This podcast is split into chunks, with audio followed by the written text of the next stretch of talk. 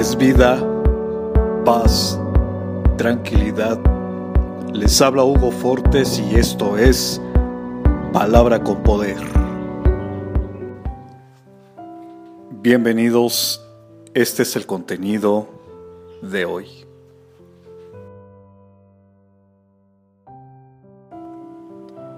Hay un sentimiento del que pocos hablamos, pero es tan importante como el respirar hace su aparición en los momentos más difíciles de la vida, después del diagnóstico de una enfermedad incurable, después de la vergüenza de una caída, después de un fracaso matrimonial, después de perder a un ser querido.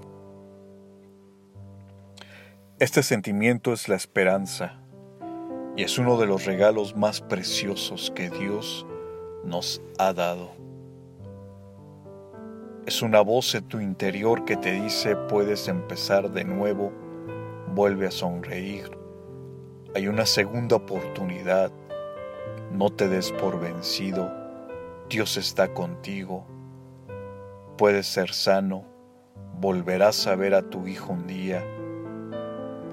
Sin este sentimiento quedaríamos a la deriva renunciaríamos a la vida y a los sueños. No importa cuál sea tu condición, Él te dice, hay esperanza. Porque si el árbol fuere cortado, aún quedara la esperanza, retoñará aún y sus renuevos no faltarán.